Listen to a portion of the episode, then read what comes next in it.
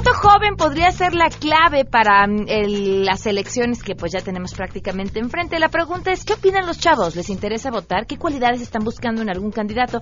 Nos dimos a la tarea de buscar a tres jóvenes para que nos respondan a estas y más preguntas. Tiene que tener estudios y sus propuestas tienen que beneficiar a toda la nación, no nada más a un sector de la población. Además, proveniente de una madre con problemas de drogadicción en un entorno de pobreza y complicado, Lupita, calcetitas rojas, no pudo encontrar más que la muerte. Una dolorosa historia a la cual Frida Guerrera le dio voz y testimonio. Además de esta información, tenemos buenas noticias y mucho más. Quédense con nosotros, así arrancamos a todo terreno. MBS Radio presenta a Pamela Cerdeira en A Todo Terreno, donde la noticia eres tú.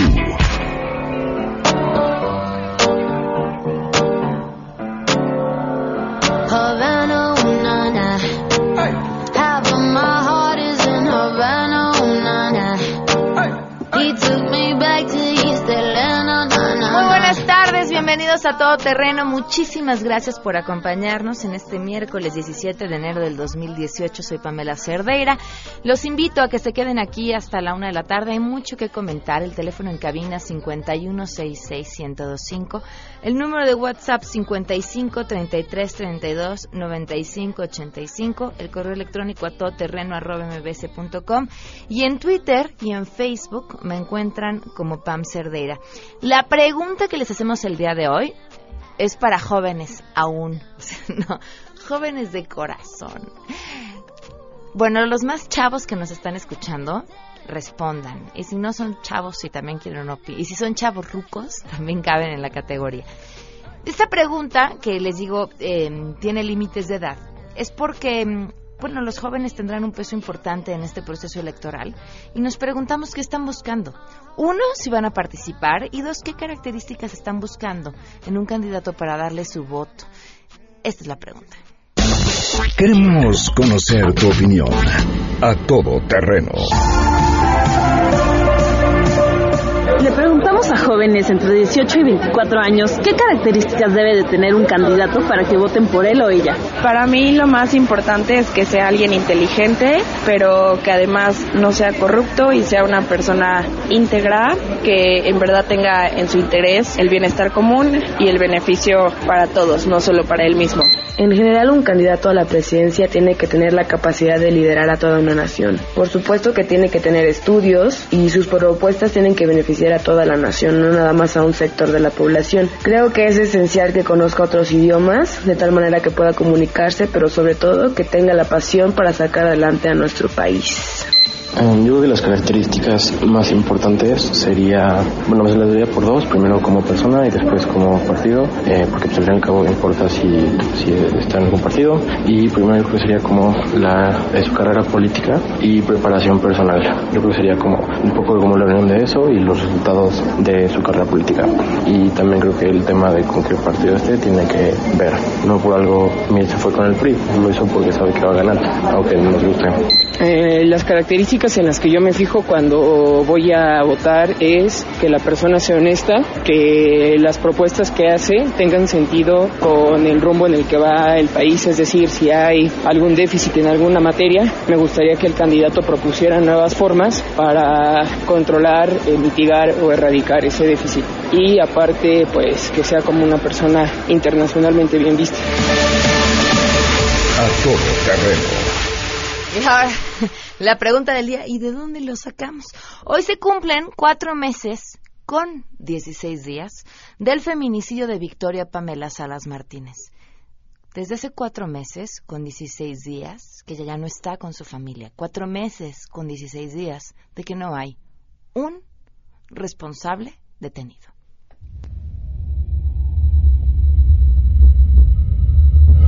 Procurador, el Mundo Garrido, fue el que directamente da las primeras declaraciones de que fue detenido Mario Sáenz por los testigos, porque lo señalaron los testigos, y por las cámaras del hotel. Algo pasó, no sabemos, hubo toda una campaña en contra de Victoria, eh, porque Mario Sáenz es un reconocido patinador y pues toda una, una campaña criminalizando a, Victoria, señalándola de muchas otras cosas, como regularmente pasa en este país, donde Ujú. las mujeres somos las culpables. Después dijeron que las cámaras no servían. Creemos que el tráfico de influencias es muy obvio. Él es famoso, hay dinero en medio, algo pasó. A mí eh, me preguntan, me empiezan a cuestionar, oye Frida, no, pero es que él está preso, él está proceso. No, está, proce- está en proceso, está libre y que lo único que sabemos es que estuvo unas horas, no por el caso, no por la situación. Ahorita se desconoce en dónde está. Victoria pues nada. Cuatro meses con 16 días en los que un hombre puede eh, llevar a una mujer a un hotel, dejarla sin vida, asesinarla, irse y seguir su vida como si nada pasara. Y este es el caso al que hemos decidido darle un seguimiento puntual. Pero como ella, ¿qué? En los últimos cuatro meses, ¿cuántos más? ¿Cuántos más? Solo en la Ciudad de México, en una forma de operar similar, ¿cuántos más? Vamos con la información. Saludo a mi compañera Hatsiri Magallanes. Gracias, pues con el objetivo de resaltar el papel de la banca comercial en el crecimiento económico, el desarrollo e inclusión en el país, el presidente Enrique Peña Nieto participará en la edición número 22 de la Conferencia Latinoamericana del Banco Santander en Cancún, Quintana Roo. En el acto que se prevé alrededor del mediodía, hora local, el mandatario estará acompañado por el gobernador del estado, Carlos Joaquín González, y José Antonio Álvarez, consejero delegado del Banco Santander. El presidente destacará que el sistema financiero mexicano ha logrado mantener un funcionamiento estable con altos índices de solvencia ante los episodios de volatilidad global. Al término de este evento se tiene previsto que Peña Nieto viaje a Paraguay a bordo del avión presidencial rumbo al Aeropuerto Internacional Silvio Petirosi de Asunción para iniciar precisamente una gira oficial este jueves por aquel país. Para MBS Noticias, Katsiri Magallanes. Así es, gracias. El INEGI informó que de acuerdo con la encuesta nacional de seguridad urbana del mes de diciembre, 7 de cada 10 personas mayores de 18 años se sienten inseguros en la ciudad donde viven, aunque las mujeres fueron quienes perciben más inseguridad que los hombres. Esto es 8 de cada 10 mujeres. En su reporte, el INEGI destacó que las ciudades con mayor percepción de inseguridad son Reynosa, Chilpancingo de los Bravo, Fresnillo, Villahermosa, Coatzacoalcos y también la región norte de la Ciudad de México. Por otro lado, las con menor percepción de inseguridad fueron Mérida, Puerto Vallarta, Saltillo, Piedras Negras, San Francisco de Campeche y también Durango. Para NBS Noticias, Islali Sáenz. Gracias. El campamento de trabajadores agrícolas instalado el lunes pasado en avenida Bucareli, cerca de la Secretaría de Gobernación, se retiró y trasladó a la Secretaría de Agricultura, Ganadería, Desarrollo Rural, Pesca y Alimentación. Los campesinos optaron por mover su campamento ante la indiferencia del nuevo secretario de Gobernación, Alfonso Navarrete, quien no los recibió, a pesar de que ha sido una petición reiterada del sector agrícola. Poco a poco los espacios de Bucareli quedaron libres, pero con basura abundante, por los casi dos días que permanecieron en plantón. Los campesinos de la Coordinadora Nacional Plan de Ayala Movimiento Nacional abordaron uno a uno sus autobuses y continuaron su desplazamiento hacia el cruce de Municipio Libre y Avenida Cuauhtémoc en la colonia Santa Cruz, Atoyac. Al secretario de Zagarpa, José Calzado Rovirosa, exigirán mayores recursos para los campesinos en lugar de otorgarlos a las empresas agroexportadoras como hasta ahora ha sucedido. El plantón permanecerá hasta el próximo viernes, aunque este podría moverse si es que las autoridades de Zagarpa atienden sus peticiones, informó Juan Carlos Olarcón.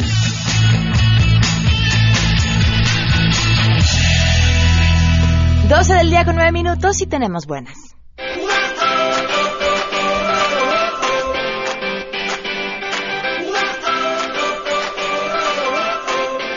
Estaba pensando qué título ponerte, Rocío Méndez, porque ya, ya, te, ya ayer fuiste la portadora por excelencia de las buenas noticias, pero, pero de qué otra forma necesitamos algo, algo más grande, porque además no es un trabajo menor, ¿eh? O sea, encontrar buenas noticias tiene sus complicaciones y es junto con Sangre Azteca, uno de los momentos preferidos del programa. Así que, bueno, vamos, vamos a buscar qué título, Rocío. Mientras tanto, te saludamos. Muy buenas tardes. El gusto es mío, querida Pamela, y sé que tanto tus oídos como los de nuestro auditorio siempre están dispuestos a identificar este otro perfil que también nos caracteriza como mexicanos. Y pues, ¿qué te cuento? Ha iniciado el monitoreo de la ballena gris en la temporada 2018 en Baja California Sur. La Comisión Nacional de Áreas Naturales Protegidas nos informa que ya registró 213 ejemplares. Son 146 ballenas adultas y 67 crías todos ellos en la laguna Ojo de Liebre de la Reserva de la Biosfera El Vizcaíno en la península de Baja California. Como recordamos, la temporada inició el 15 de diciembre pasado y va a concluir el 30 de abril de este 2018. A mediados de febrero es cuando se presentará la mayor concentración de ballenas en esa zona. Al nacer las ballenas son muy pequeñas, pueden llegar a pesar una tonelada y en su primera fase estos ballenatos se alimentan directamente de leche de sus madres. Una vez que termina el periodo de lactancia, las ballenas grandes enseñan a las crías a raspar el fondo del mar para obtener otro tipo de alimento como crustáceos o peces pequeños que están en los pastos marinos. Estas ballenas pueden llegar a medir hasta 16 metros y pesar entre 30 a 35 toneladas. El valor natural para México y el mundo es excepcional. Por ello, en el Vizcaíno se ha logrado la reproducción y crianza de la ballena gris y ha distinguido a México como un sitio de patrimonio mundial de la humanidad. El cetáceo se ha logrado preservar en estas aguas templadas y nos garantiza la Comisión Nacional de Áreas Naturales Protegidas que continúa el trabajo para su protección con expertos y grupos de la sociedad civil para que esta población pues sea protegida ya dado que se encuentra dentro de la categoría de protección de acuerdo a las normas oficiales mexicanas. Este es el reporte que tenemos al momento, Pamela. Muy bien, Rocío, muchísimas gracias. Muy buenas tardes. Hasta pronto. Hasta pronto. Vamos a una pausa y continuamos a todo terreno. Más adelante, a todo terreno. Frida Guerrera está con nosotros para platicarnos la historia de Calcetitas Rojas. Porque hacen sentir culpable a, la, a las personas. Ese fue el trato que me dieron las autoridades. Para empezar me dijeron que el caso ya estaba cerrado. Si tienes un caso para compartir, escribe a todoterreno.mbs.com. Pamela Cerdeira es a todo terreno. En un momento continuamos. Pamela Cerdeira está de regreso en A Todo Terreno. Únete a nuestra comunidad en facebook.com. Diagonal Pam Cerdeira. Continuamos.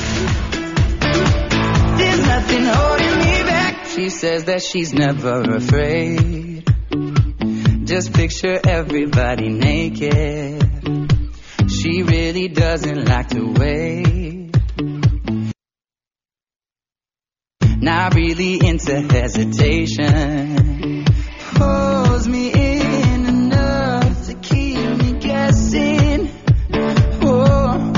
12 del día con 19 minutos, continuamos a todo terreno. Gracias por seguir con nosotros. Frida Guerrera ya está en la línea. Frida, ¿cómo estás? Muy buenas tardes. Hola, Pam, muy, muy buenas tardes. Buenas tardes al auditorio y de, perdón que no hemos podido estar. Eh, No, pues has estado ocupadísima, pero me gustaría que pudiéramos eh, platicarle antes a- al público cómo ha sido esta historia que has pasado de encontrarte con la historia de una niña que no es identificada, el cuerpo de una niña sin vida que no ha sido identificada, hasta hasta esta historia eh, que hoy pareciera cerrarse que nos vas a platicar el día de hoy. ah, pues fue, Pam, como ya en algún momento, afortunadamente, pues nos ayudaste en aquel primer momento para cuando dimos a dar el segundo rostro de la niña, lo dimos a dar a, a conocer gracias al apoyo de la sociedad, eh, que pues se fue sumando a esta, a esta, este grito de, pues de ayuda para, para dar con la nena y obviamente encontrar a la familia y pues finalmente dar con quien fue o presuntamente fueron los responsables de esto que tan lamentable que le pasó eh, fue luchar contra muchísimas cosas.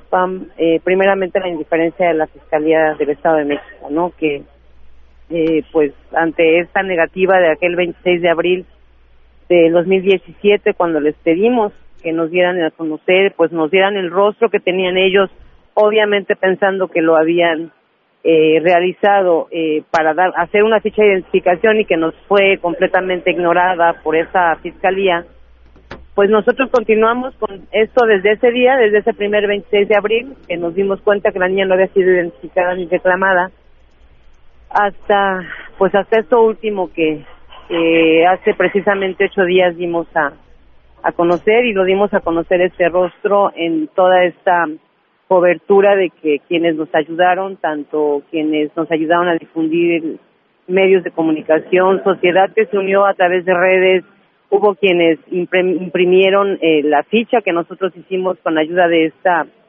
eh, artista forense, Rosa Alejandra Arce, ah, la estuvieron pegando en diferentes lugares hasta que finalmente, afortunadamente, llegó la, la familia materna de la niña. ¿Qué es lo que te dijeron? Pues en ese primer momento, el primer contacto lo tuvimos vía Facebook por eh, un mensaje, eh, la tía, la tía, bueno, Marina, me decía, Frida, soy tía de una niña que no sé dónde está y creo que es calcetita roja. E inmediatamente yo me pongo en contacto con ella el día 27 de noviembre por la tarde, acudo a, a su domicilio, me hacen saber que habían ido por la mañana al Palacio Municipal de Netzahualcoyot para decir que pues ellas querían saber qué había pasado con esta niña. Eh, la primera respuesta que hubo por parte de la Fiscalía del Estado de Nenesa es que el caso ya estaba cerrado, que la niña ya había sido reclamada. Inclusive me comenta me comenta Marina que les mostraron una las fotografías de unos supuestos abuelos y que ya no había nada que hacer, que el caso ya estaba cerrado. Obviamente ellas se retiran y justo cuando se estaban retirando las las regresan, las empiezan a cuestionar, obviamente como siempre a criminalizarlas el por qué eh, no habían ido antes, por qué no se habían dado cuenta que la niña no estaba, etcétera, etcétera. A sentirse tan lastimadas, pues se retiran muy, pues miedosas, temerosas. Y en ese momento que yo llego con ellas en la tarde y les digo, vamos a ver, tengo una imagen, se las mostré y, y me confirmaron que, que era la niña. Obviamente no lo podíamos comentar hasta hacer toda la parte legal que se tenía que hacer. Y, y pues bueno, el día 18 de diciembre, después de que me contacta a mí una, la persona que cuidó durante un mes y medio a la niña, eh, me contacta vía Twitter, me mandan la foto de la niña y es como corroboramos ya con esta otra foto que, era que era Lupita. Em, todo esto pues se lo entregamos obviamente a la, a la Fiscalía del Estado y finalmente el 18 de diciembre se ponen las denuncias correspondientes tanto por una por el tema del feminicidio de la chiquita como por una violación a una a otra menor, a otra chiquita, a otra hermana de la niña. Y pues bueno, eh, finalmente se ellos ya están detenidos y se les vincula proceso el día 29 de diciembre por el feminicidio de la pequeña, eh, son el padrastro y la madre de la niña. ¿Y cuál es, cuál es la historia? Eh, ¿Cómo creció Lupita? Eh, ¿Cómo vivía? Eh, ¿Y cuál es la historia de la mamá también? Pues es una historia llena de miseria urbana, en historias que pululan en este país y pues particularmente en pues en estas partes del Estado de México. Bueno, yo sé es una situación general, pero desde que empezamos con esta necesidad de encontrar a la niña, pues yo me iba y me metía a las colonias y, y pude observar que esto es como algo normalizado en muchos de estos sectores. Y, y pues bueno, una cadena que empieza con una madre eh, que pues tiene hijas que sobrevivieron, el caso particular de la mamá de, de Lupita, de sus hermanas, que sobrevivieron también a toda esta violencia. Eh, te puedo decir que la mamá de Lupita no sabe leer y escribir. Eh, tuvo problemas de adicciones desde muy pequeña, se salió desde muy pequeña de un hogar que no era hogar porque también ellas vivían donde se podía o donde las recibían o donde la madre las dejaba. Eh, chicas que aprendieron a, comer refrescos de cola y, y frituras, ¿no? Que esa era la comida. Obviamente, pues, tiene pequeños porque hay tres pequeños más, además de Lupita, y, pues ella regularmente los entregaba a familias, a pues a quien se pudiera, ¿no? Eh, Lupita nace el 16 de enero, ayer cumplió, hubiera cumplido cinco años, el 16 de enero del 2013 con una partera, la niña nunca fue registrada y pues también la chiquita fue dejada en un lado, dejada en otro, de repente las tías la querían rescatar y pues la, la mamá no se dejaba, decía no, es mía y me la llevo y se la llevaba a otra persona que no eran las, las tías. En el en un periodo de aproximadamente en el 2011, a ella la, en el 2013, perdóname, en el 2000, a finales del 2013, A ella la detienen y la niña es dejada con unas personas que se dedican a, a la basura.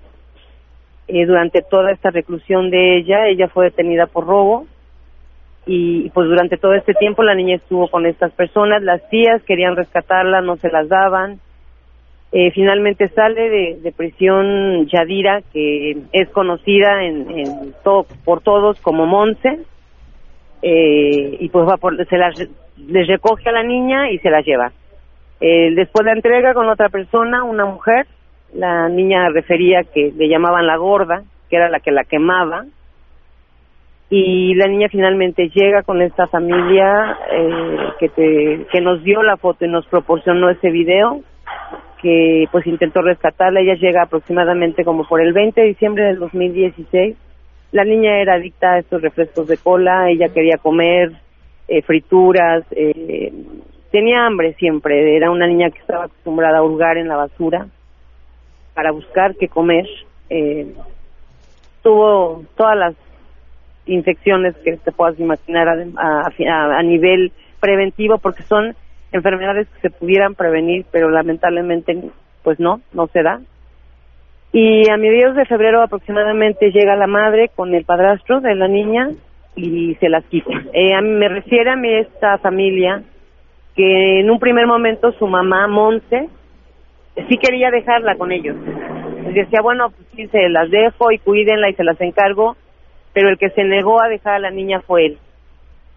Y pues finalmente me decía la, la abuelita, que fue a la que llegó a abrazar y decirle que tenía hambre, pues yo qué podía hacer si ella era la mamá y él se puso violento, se la entregan. Fue la última vez que ellos vieron viva a la niña. Eh, en marzo, pues todos sabemos lo, lo que se encontró. Todavía el 17 de marzo, la misma madre del, del presunto, de la persona detenida, de Pablo, eh, fue a DIF de Nesa para decir que la niña había sido muy golpeada el 17 de marzo.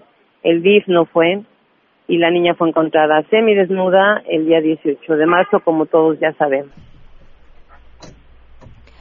Híjole, después de, de esta historia, de estos recorridos, de entender un poco cómo se vive hacia adentro la violencia y, por supuesto ver todos los días, porque es lo que haces todos los días, las consecuencias de esta.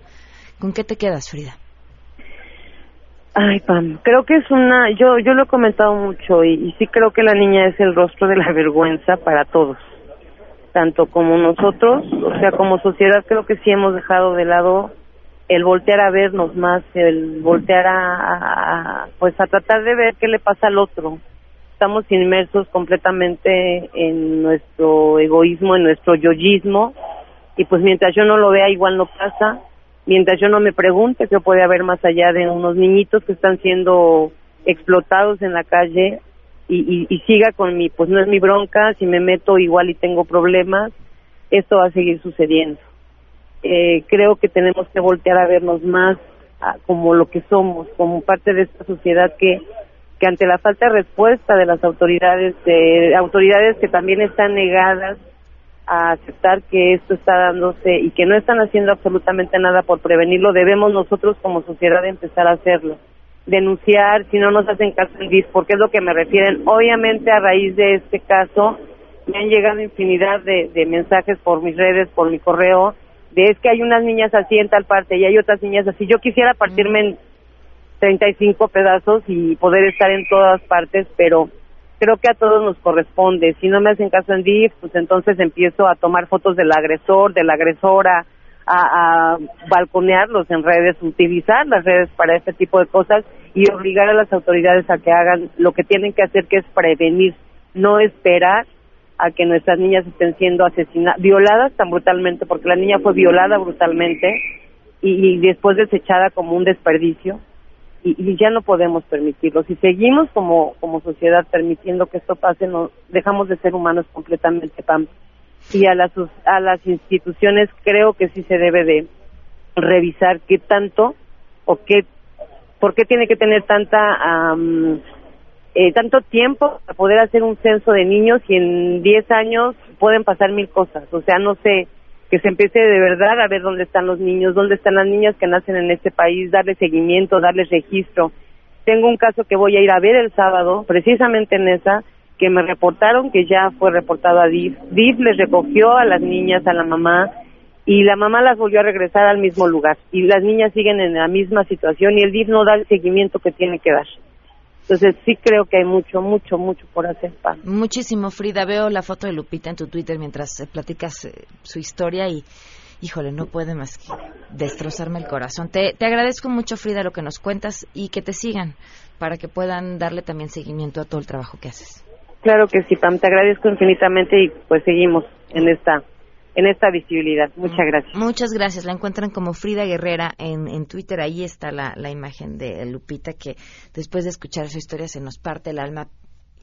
Y creo que hay una lección que, que no podemos olvidar. Sí, sí, las autoridades sí tienen que hacer muchas cosas, pero ojo, ojo con, con el entorno en el que estamos viviendo. Si tú estás metido o metida en una situación de violencia y, y tus hijos están siendo víctimas de esa situación de violencia, corre. Corre. La, hay, hay cosas que solas se resuelven. ¿no? ¿De, de qué vas a vivir? ¿En dónde, ¿Qué techo los va a proteger? Esas cosas se resuelven de una o de otra manera.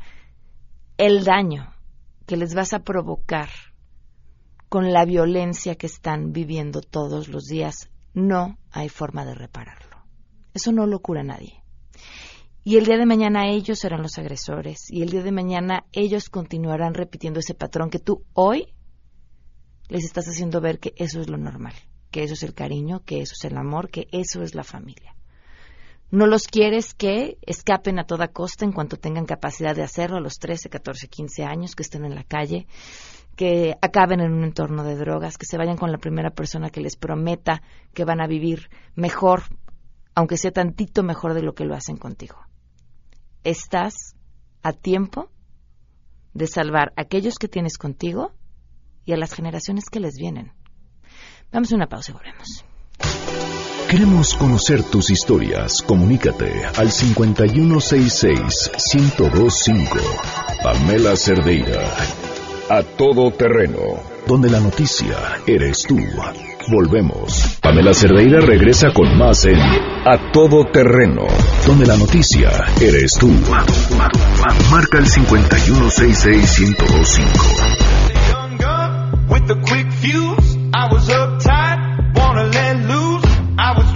12 del día con 38 minutos. Continuamos a todo terreno. Gracias por seguir con nosotros. Hoy los que decidirán el futuro del país. ¡Ay, qué título, ¿verdad? Hasta pusieron cara de susto. Eh, el, el, peso del voto de los jóvenes, eh, aquellos que votarán por primera o segunda vez en este proceso electoral, eh, tiene muchísima importancia. Y los que lo vemos ya desde atrás, decimos, ¡Ah! ¿y qué estarán pensando? ¿Van a votar? ¿Por quién van a votar? Bueno, no necesario que nos digan por quién, pero, pero ¿qué están buscando? ¿Cómo tomarán esa decisión? Marian Salcido nos acompaña. Bienvenida. Gracias por estar con nosotros, Marian. A ver, Marianinos, ¿cuántos años tienes? 22. 22 años. ¿Qué estudias, Marian? Dirección de empresas de entretenimiento. ¿En qué semestre estás, Marian? Estoy en sexto semestre. En sexto semestre.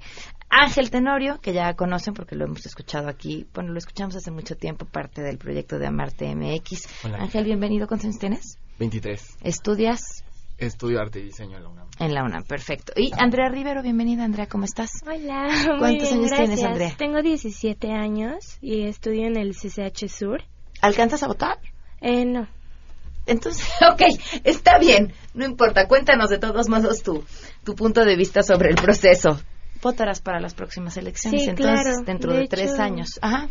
Eh, yo siento que esta es una época muy importante, Ok. ya que las redes sociales han sido un implemento para, para llevar una controversia para todos los, los eh, para, la- para las personas que buscan ser presidentes. Ajá. Em, lo- las personas de ahorita, los chavos, que ya pueden votar, eso es muy importante porque pues ya estamos como muy informados. Ha- Hace muchos años los chavos que apenas empezaban a votar estaban totalmente desinformados, no había medios de comunicación como ahorita que de verdad es masivo y yo creo que estamos más informados que los adultos como tal, o sea, como que sabemos más qué está bien y qué está mal y sinceramente eso me parece como muy padre, no sé. ¿Por, por qué crees que están más informados? ¿Por las redes Por sociales? las redes sociales, porque los chavos usamos evidentemente más las redes sociales por popularidad o X cosa, pero pues al tiempo de usar las redes sociales nos enteramos de muchas cosas que pueden ser verdad o también pueden ser Es que ¿no? era justo lo que te iba a decir, no todo, así como nosotros crecimos educados a no todo lo que ves en la televisión es verdad, pues mucho menos lo que sucede en las redes sociales. Sí, claro. De hecho, deben de ser medios comprobados como eh, periódicos que, se- que avalen, que sean avalados. Tema. ¿Tú cómo, cómo ves este proceso electoral?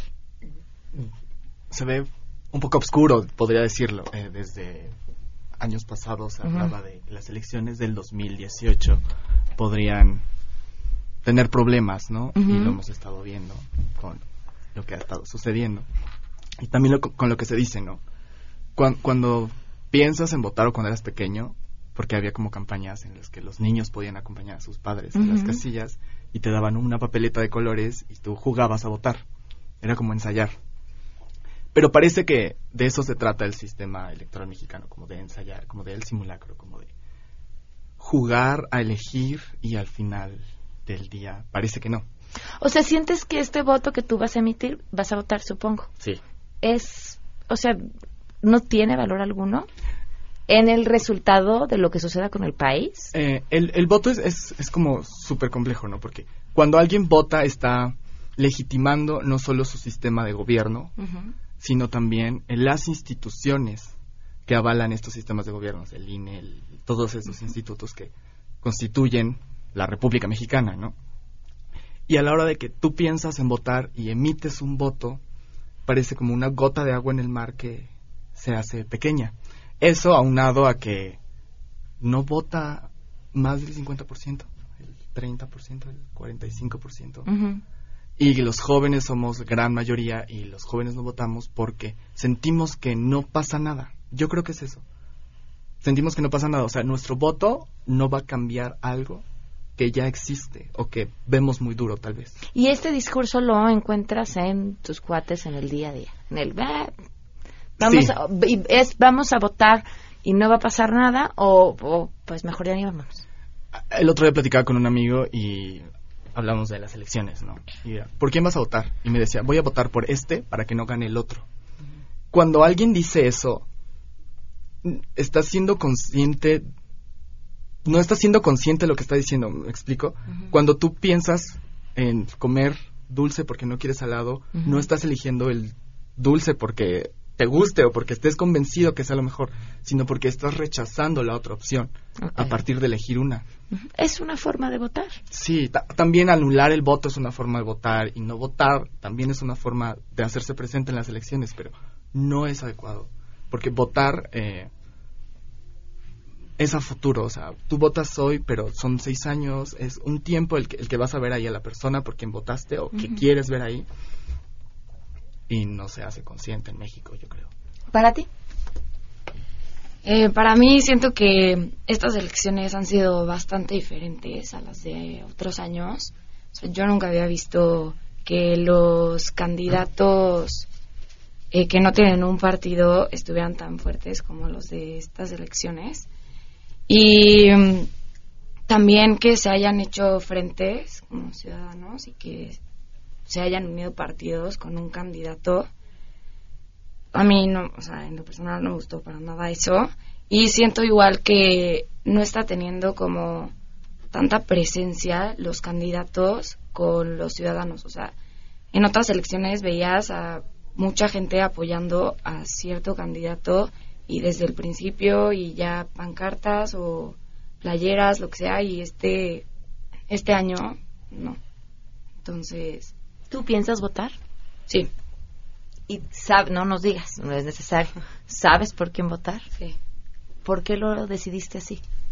Pues justamente por también por lo que decía, o sea, y o sea, también mi punto de vista podría cambiar o no en el debate, en lo que veamos ahí, pero eh, pues, o sea, por ahora es para que no gane el otro candidato. Ok, no quieres que gane uno y vas a votar por el que A ver, porque estamos, ¿no? Uno Sí. no cree decir este tiene más probabilidades que el otro, pero pues también todavía falta mucho por saber y el tema de las encuestas es otro. Ahora, ¿en qué se fijan de los candidatos? Por ejemplo, en tu caso, a pesar de que no puedes participar en este proceso electoral, pero estás atenta a lo que está sucediendo, eh, ¿en qué te fijas o qué buscas de un candidato o candidata que quiera ser presidente del país? Pues yo básicamente eh, me informo, yo investigo de los candidatos a la presidencia. En este caso, Mid, que es una persona sumamente preparada. Eh, que, bueno, yo no tengo el gusto de conocerlo, pero mis papás sí lo conocen y es una persona muy preparada y que sí busca hacer un cambio en el país, ¿no? O sea, si yo pudiera votar, yo votaría por mí. Ajá. Eh, Pero tu referencia es que es conocido, que lo conocen tus papás. En tu porque, caso, porque es una persona preparada. Porque está listo para ejercer este cargo. Ok. Eso es lo que yo me fijo. Que estén listos, que, que estén listos para manejar al país, porque el país ahorita está muy, muy mal. Y, y volver, o sea, hacer que el país vuelva a la normalidad está muy difícil. Y obviamente se inicia ese cambio con las personas, con todo el pueblo, pero también involucra mucho a nuestro presidente. Entonces, yo me fijo mucho en eso para ti. Pues yo visto mucho de Tú, lo que tú- nos tú sí acaba ya de sé, tú decir, sí tienes este, así una, una tormenta arriba de la cabeza y la cara de ¿Por decepción de no quiero votar. no sé, cuando, cuando dice como volver a la normalidad al país, es- no sé ¿Cuál qué es la sea normalidad? normalidad para México, y cuando plantea votar por el partido que está allá y dice es que las cosas no están bien, entonces vas a votar por el partido donde las cosas no están bien. Mm, Es, es- es mi duda, ¿no? Y creo que es tal vez una duda razonable, aunque Claro. cada cabeza es un mundo. ¿En qué te fijas tú? ¿Qué buscas? Yo creo que las promesas siempre están presentes en la época de elecciones, ¿no? Y lo hemos visto desde que se inventaron las elecciones. Ujú. Y creo que no solo es prometer, sino saber qué es, qué estudia, qué hace. Y no creo que necesites saber inglés o que necesites de tener doctorados. Sí son buenos, sí son factibles, pero por ejemplo los idiomas se me hacen como una postura muy de colonial. Este, como que tenga que saber un idioma. Podría hacerlo, podría necesitarlo, porque se necesitan, pero no es forzado. Entonces creo que necesita tener convicciones, necesita tener empatía con la gente, necesita estar cercano a la gente y saber qué sucede en México. Porque vivir en México no te da las posibilidades de saber qué existe o qué sucede o qué, qué pasa más allá. Conocer a las personas, por ejemplo, porque al final y al cabo no estás gobernando un país, estás acompañando durante seis años la vida de miles y miles de personas que viven, que necesitan salud, que necesitan educación, que necesitan cultura, que tienen ciertas necesidades y tú de alguna manera, como presidente o como lo que quiera que vayas a ocupar, tienes que ayudar a, a esas personas, ¿no? ¿En qué te fijas tú? Pues yo también me fijo en que sea una persona preparada, en cómo lleva como a lo largo del tiempo su campaña, porque igual puede ser muy empática con la gente, la persona a la hora de la campaña, entonces a la hora de que sube al poder, ya no. Lo, lo vimos, lo hemos visto ya. Y este, entonces yo creo que sí, o sea, tiene que ser una persona preparada y que y también creo que cuenta mucho cómo se comporte o las cosas que diga en el debate, yo creo. Teno mencionó algo que me parece clave para, no su generación, para todas las propuestas. Poco enfoque ponemos en las propuestas, poca atención y eso es lo único que tenemos para el día de mañana exigirle a quien esté ahí que haga su trabajo. No importa si nos caen bien, si nos caen mal, si son amables, amigables, como dicen los idiomas. Eso, eso no importa. Lo importante es si van a cum- si tienen, uno, si tienen idea de qué hacer con este país y dos, si lo van a cumplir. Es lo único que tenemos como ciudadanos. Les agradezco muchísimo en serio que nos hayan acompañado. Eh, este ejercicio era para, para ver qué estaban pensando. O sea, qué tienen en la cabeza quienes hoy van a ejercer su derecho al voto, que su voto tiene un peso importantísimo y entender, independientemente de a quién elijan, por qué lo van a elegir o la van a elegir. Muchísimas gracias por habernos acompañado. Gracias. Vamos a una pausa y volvemos. Pamela Cerdeira es a todo terreno. Síguenos en Twitter, arroba Pam Cerdeira. Regresamos. Estamos de regreso. Síguenos en Twitter, arroba Pam Cerdeira, todo terreno, donde la noticia eres tú. Continuamos. Porque hay nueve maneras de ver el mundo. Llegó la hora de conocerte con el Enneagrama a todo terreno.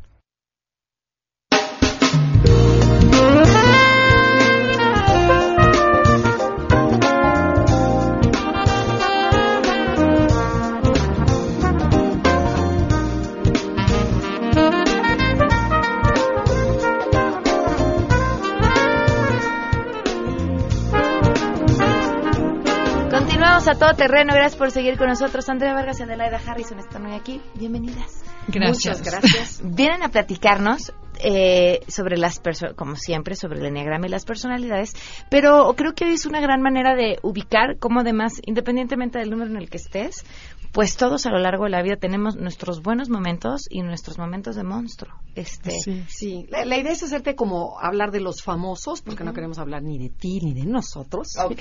Y hablar. Ya- sobre- ya acabamos ya con acabamos eso. con Exacto. eso. Pero vamos a hablar de gente que todo el mundo conozca para que vean cómo la personalidad puede estar sana y cómo la misma personalidad puede estar enferma o tóxica. Ok. Entonces, bueno, elegimos, hoy vamos a empezar por la personalidad uno y queremos hablar de varios personajes importantes. Entonces, el uno, cuando está muy, muy sano, nivel iluminado, eh, se dice que comparte su verdad como una invitación a que los demás sean mejores seres humanos. Eso describe a Gandhi, por ejemplo. Eh, como sanos tenemos a Gandhi, Juana de Arco, Mandela. Después, el, el nivel 3 de 9, que es muy sano, pero ya no es el 100%, escogimos a Juan Pablo II. Y aquí creo que va a generar polémica, pero es la idea. El nivel 3 es el rol social, es cuando a la personalidad ya está desarrollado el ego, pero ese ego tiene un interés social, le interesa hacer un cambio en el mundo. La frase que define a esta personalidad en este nivel es, haz lo que tengas que hacer para que este mundo sea mejor. Entonces el ego te motiva a hacer cosas buenas, pero es el ego lo que te está moviendo. Ok. Dejar una huella importante en el mundo. Por eso Juan Pablo II. Es clave de este nivel. Una de las características es que fue el que tuvo que ver mucho con la caída del muro de Berlín. Fue un gran político que por debajo del agua hizo mucho lobbying y la verdad tiró el bloque comunista, acabó con un sistema político. Eh, también abrió Cuba, restableció eh, relaciones, diplomáticas con Cuba. O sea, todo eso denota que no es un uno que yo te digo cómo se tiene que hacer y tú sígueme, sino que intervino para que el mundo cambiara, para que cambiaran las, las fronteras del- de los países ¿no? y los sistemas políticos. Luego nos vamos a ir con el uno desintegrado. Ajá, bueno, el eh, uno promedio tenemos muchos, ¿no? Pero para que la gente que conozca Al Gore, que el del calentamiento global, Jacobo Zabludowski, Brie, la de, de Esposas Desesperadas, que ella ya está como más para abajo, Hillary Clinton. Julie Andrews, Gu- Gutiérrez Vivó, o sea, hay muchos ejemplos de uno. Pero lo que tomamos es Margaret Thatcher.